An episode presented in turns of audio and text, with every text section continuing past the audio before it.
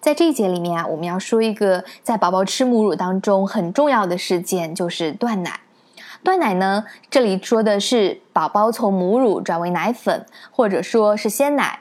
有些宝宝不吃奶粉和鲜奶的，就直接转为全辅食了。所以在这节里面，我们讲的断奶是特指断母乳，不是断奶粉啊。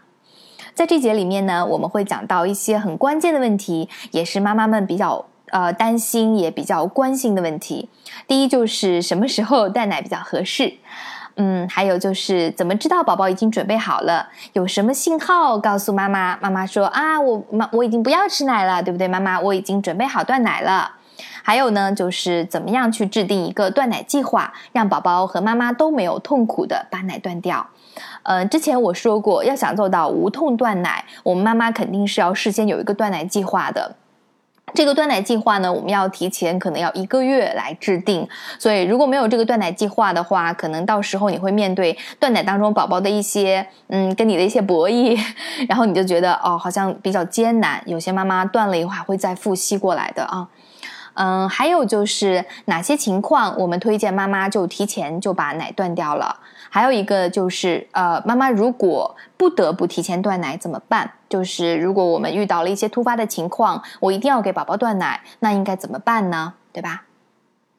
好，第一个问题，先说一下什么时候断奶比较合适。这个我觉得应该也是很多妈妈都在关心的问题。我一直在给宝宝喂奶，但是我不知道什么时候给他断奶比较合适。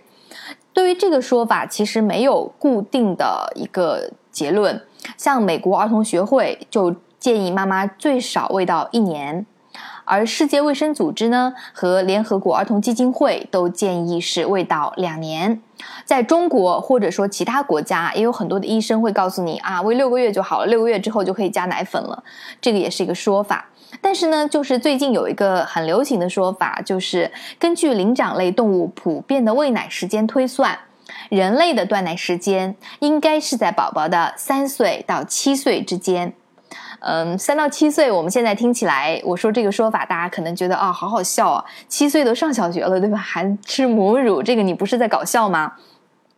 但是确实是有很多妈妈是喂到三岁以上的，只是说我们妈妈喂到两岁以上，其实她就会有一些心理压力承受不住，她会偷偷的给宝宝喂奶，只是你不知道的。我们生活中有很多的妈妈都是把宝宝的喂奶喂到三岁多的啊，妈妈不要觉得这个这个是很少的几率，其实还是有很多人的。嗯，打个比方，我自己的小姨就是我妈妈的亲妹妹，她是吃奶吃到四岁多才断奶的母乳。呃，不过她当然是我奶奶的最后一个孩子了，所以下面没有小宝宝了，所以她才会一直吃到四岁。在我们国家给出的哺乳时间参考也是一年的，就是喂够一年就好了。在二零一二年四月十八号，我们国家颁布了一个叫《女职工劳动保护特别规定》，这个里面说有第九条吧，第九条的内容就是，呃，我给大家念一下啊。对哺乳未满一周岁婴儿的女职工，用人单位不得延长劳动时间或者安排夜班劳动，就是说不能给你加班，也不可以让你晚上再工作了。用人单位呢，应该在每天的劳动时间内为哺乳期女职工安排一小时哺乳时间。女职工生育多胞胎的，每多哺乳一个婴儿，每天增加一小时哺乳时间。好，就这个这个规定，呃，我不知道大家有没有听说过，就知不知道啊？但是就我现实当中所了解的，很多的用人单位，他并没有留出呃一岁以内哺乳妈妈的一小时哺乳时间。这个大家可以查一下，然后拿着这个条例可以去问一下单位领导，是不是可以给到一个小时的哺乳时间？这样，这也是一个女职工的福利嘛，对吧？所以说，对于宝宝断奶的时间呢，我们其实一般没有强行的规定。我觉得啊，现在能喂到坚持喂到一岁以上的妈妈，其实就很了不起了。所以说我在这里也只是呼吁大家，坚持最少喂到一岁以上。至于以上。就就一岁以上第到第几个月断奶呢？这个我们下面要讲到的，就是断奶的时间要看宝宝和妈妈的两方面的具体情况，还有两方面的准备。不是断奶不是宝宝一个人的事情，也不是妈妈一个人的事情，它是关系到我们两个人相互去协调的一个一个准备啊。断奶这个事情啊，我个人认为啊，是除了宝宝从妈妈子宫脱离这个大事之外，对他人生当中 冲击最大的一个事情了。很多人把母乳称为白色血液，在妈妈的肚子里呢，宝宝是用脐带吸收妈妈整理好的养分给他。出生以后，宝宝是吸取妈妈用母乳整理好的养分给他。忽然让他不吃奶了，这对于宝宝来说其实是需要重新调整整个消化系统，还有心理状态。所以说，不论从心理还是生理，都对宝宝是一个很大的冲击。所以断奶呢，一定要看双方的准备情况。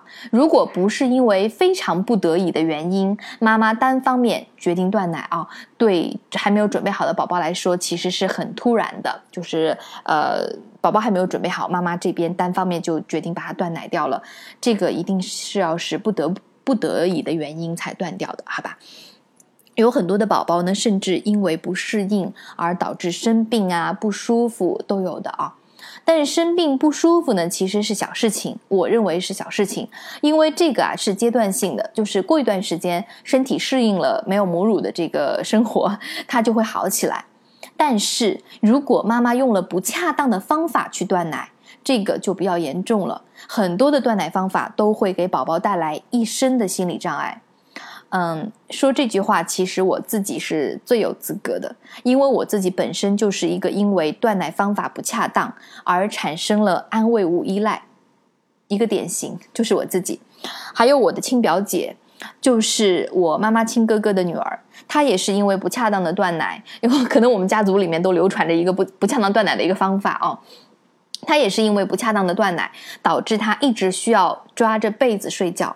一定要有一个特定的被子抓在手里面才能睡，而我呢，其实呃我还比较好一点，就是有一块小毛毯，一定是要有那一块毛毯抱着。所以啊，这个毛毯非常的宝贵啊，从我断奶开始一直抱到上初中，就那一块，从破小洞到破大洞。后来呢，我奶奶就因为太破了嘛，很脆弱了，所以就帮我干脆改成了六块小毛毯，就根据那个破洞。减了六块，我初中的学校是强制住校的，我就是在家里放三块，学校放三块，每天都要抱着睡。那个毛毯用完了以后啊，到最后每天都要放一个铁盒子里面放好，没事千万不能乱碰，一碰就破，这个很搞笑。后来我妈实在没有办法，就千方百计的找了一个东西给我去替代。颜色啊、大小啊、外表啊，什么看起来都差不多，这个非常难找。我妈妈也费了很多的心，但是我一抱就知道完全不对了。后来没办法，就强行去适应它，因为之前那个实在是没有办法用了嘛。我慢慢慢慢用了很长时间去替代成了那块新毛毯。有多长时间替代呢？我用了大概一年多的时间才适应掉那块新毛毯。这个时候其实已经是上高中了。后来结婚了以后，我老公每天就给我找毛毯。有的时候白天洗了没有干，半夜就爬起来去把它放到洗衣机里烘干，等着烘干了以后抱着睡，然后那个味道没有了，我也非常的纠结。原因呢，就是我妈妈粗暴断奶。这个之后我会讲什么叫粗暴断奶啊？呃，啰嗦了这个事情呢，是因为我觉得断奶真的太重要了。所以说，就我自己就是这个情况而言，我给我女儿断奶是非常谨慎的。我整个断奶的过程用了三十五天左右，从一开始一点奶粉都加不进去，到全天不吃母乳，用了三十五天。但是在这三十五天里面，我是全天陪着我女儿的，二十四小时没有一刻离开，我去哪她去哪。可以说是呃全天候白天黑夜依恋她，让她依恋我。他没有预想中的哭闹，就是因为我也是第一次去尝试这样的方法。这个方法有很多是我总结了大师的经验，然后再加上我自己其他的一些理论的一些总结，呃，我自己创出来的一个一个制定表。所以说我也是第一次尝试。他没有预想中的哭闹。也没有复吸，也没有练奶。三十五天之后，呃，又过了一两个星期，我开始试着在他面前换衣服，就把衣服脱掉。他看到我，然后指着我，我就说：“哎，奶奶，奶奶，奶奶。”但是很好笑，他就没有，他只是觉得很好笑，他没有任何吃的意思。又过了一个星期，我在睡觉前故意将他抱在我怀里，我就问他：“你要不要吃妈妈的奶奶？”他说：“不要，不要，我要奶。”那个时候他已经会说话了啊，他说：“我要奶，就是要奶瓶的意思。”我拿奶瓶给他，他吃掉就睡着了。到这里我明白我的断奶已经完全成功了。